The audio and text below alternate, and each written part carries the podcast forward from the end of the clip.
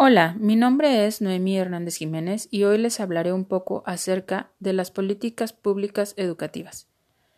Pero, ¿a qué nos referimos cuando decimos políticas públicas? Bueno, pues en aspectos generales, políticas públicas se refiere al vínculo general que hay entre el Estado y la sociedad, que en realidad está ligado más a gobernantes y gobernados. La política pública, por lo general, se basa en el cumplimiento de objetivos y metas según las necesidades de la sociedad, las cuales siempre son evaluadas para que sean eficientes y de gran efectividad. Pero ¿a qué nos referimos cuando decimos o escuchamos hablar de políticas públicas en educación?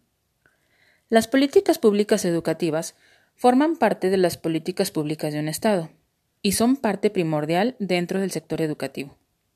Se basa en poder lograr y crear herramientas que hagan de la educación una educación de calidad. Dentro de ellas, sus principales puntos de interés son el derecho a la educación por igual a niñas y niños, la atención a la infancia, combatir la desigualdad, la formación docente, etc. Para poder llevar a cabo una política educativa, es necesario saber qué es lo que se necesita combatir, cuáles serán los métodos que se usarán y saber si beneficiará o no al sistema educativo saber quién forma parte de ella y cuáles serán sus funciones, analizar el escenario en general y saber costos, pues es necesario saber si existen los recursos para ello, ya que muchas veces nuestro país carece de recursos necesarios para poder solventar las necesidades educativas que existen. Se han implementado una serie de políticas, algunas más atinadas que otras. Sin embargo, de alguna u otra manera, cada una ha contribuido en la mejora de los procesos educativos y de la misma educación en nuestro país. Cada sexenio de nuestros gobernantes por los que ha pasado nuestro país ha implementado reformas, políticas y objetivos, por mencionar algunos, están el hacer la inclusión al deporte y la cultura, elevar la calidad integral de los docentes, racionalizar los recursos y ampliar el acceso a servicios, hacer que la educación secundaria sea obligatoria, incluir en las aulas el uso de nuevas tecnologías y comunicación, apoyo al rezago escolar, educación para adultos, educación media superior y superior, libros de texto gratuito, entre muchas otras, todas con el mismo fin, la calidad educativa. Desafortunadamente, las políticas educativas en nuestro país han avanzado lentamente. En la actualidad no podemos decir que tenemos un desarrollo educativo sustancioso. Sin duda, Requerimos de nuevas políticas con una estructura sólida que beneficie a nuestro país con objetivos viables y que sean adaptables. Actualmente, el sistema educativo en México tiene diversas problemáticas que giran en torno a las políticas educativas, como lo son el que los alumnos asistan a la escuela, que permanezcan en ella y que concluyan sus estudios cuando debe de ser.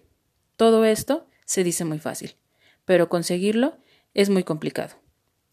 En 70 años pasamos de la primaria obligatoria a que también lo fuera la educación preescolar y la secundaria, bajo el concepto de educación básica. México es uno de los países con mayor cobertura de educación preescolar más importante. En los últimos años, el esfuerzo que se ha venido haciendo ha sido cuestionado por la calidad de la educación que reciben los niños y jóvenes, pues el gobierno se ha ocupado de la cobertura y ha dejado a un lado la calidad. La educación mexicana está ligeramente por debajo de lo que en realidad se espera.